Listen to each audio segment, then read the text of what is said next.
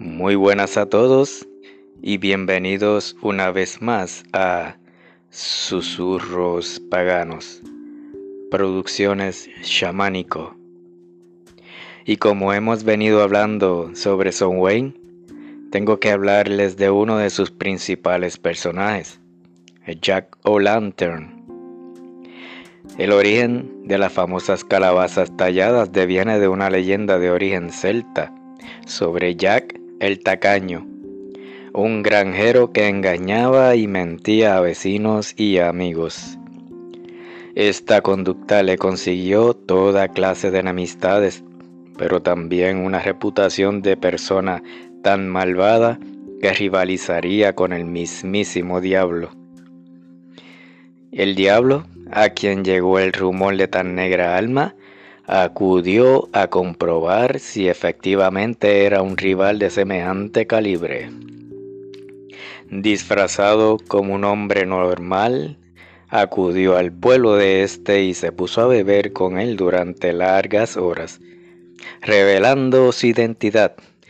Tras ver que en efecto era un auténtico malvado, cuando el diablo le dijo que venía a llevárselo para pagar por sus pecados, Jack le pidió una ronda más juntos como última voluntad. El diablo se lo concedió, pero al ir a pagar ninguno de los dos tenía dinero.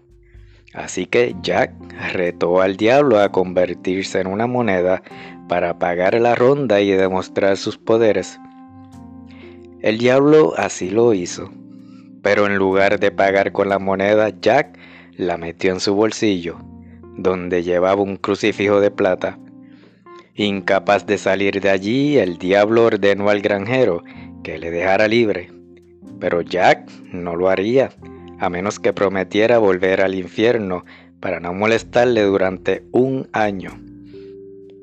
Transcurrido ese tiempo, el diablo apareció de nuevo en casa de Jack para llevárselo al inframundo.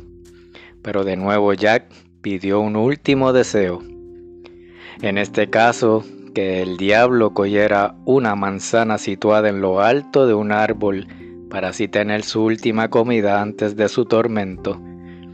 El diablo de nuevo accedió, pero cuando estaba en el árbol, Jack talló una cruz en su tronco para que no pudiera escapar. En esta ocasión, Jack le pidió no ser molestado en 10 años, además de otra condición, que nunca pudiera reclamar su alma para el inframundo. El diablo accedió y Jack se vio libre de su amenaza. Su destino no fue mejor. Tras morir, mucho antes de esos 10 años pactados, Jack se preparaba para ir al cielo pero fue detenido en las puertas de San Pedro, impidiéndosele el paso, pues no podían aceptarle por su mala vida pasada, siendo enviado al infierno.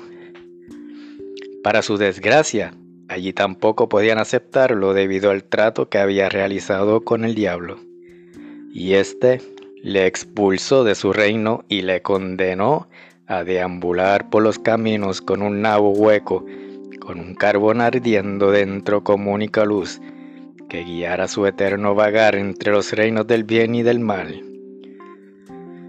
Con el paso del tiempo, Jack el Tacaño fue conocido como Jack el de la linterna, o como Jack of the Lantern, nombre que se abrevió el definitivo Jack o Lantern. Esta es la razón de usar nabos, y que más tarde fueran calabazas, al ser más grandes y fáciles de tallar, para alumbrar el camino a los difuntos en Halloween, y era también el motivo de decorar las casas con estas figuras horrendas, para así evitar que Jack llamara a la puerta de las casas y proponer truco o trato. Así que espero hayan aprendido algo más sobre este mítico personaje de esta época. Y como siempre decimos, que el viento sople siempre a su favor. Oh.